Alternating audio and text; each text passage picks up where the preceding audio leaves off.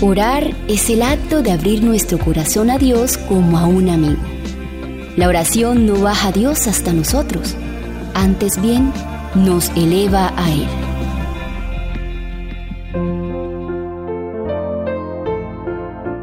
La oración es tan esencial como el alimento diario.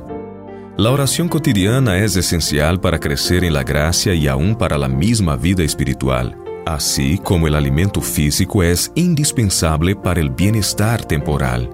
Debemos acostumbrarnos a elevar a menudo nuestros pensamientos en oración a Dios. Si la mente divaga, debemos traerla de vuelta. Mediante el esfuerzo perseverante se transformará por fin en algo habitual. Ni por un momento podemos separarnos de Cristo sin peligro podemos tener su presencia que nos ayude a cada paso únicamente si respetamos las condiciones que Él mismo ha establecido. Dulce oración,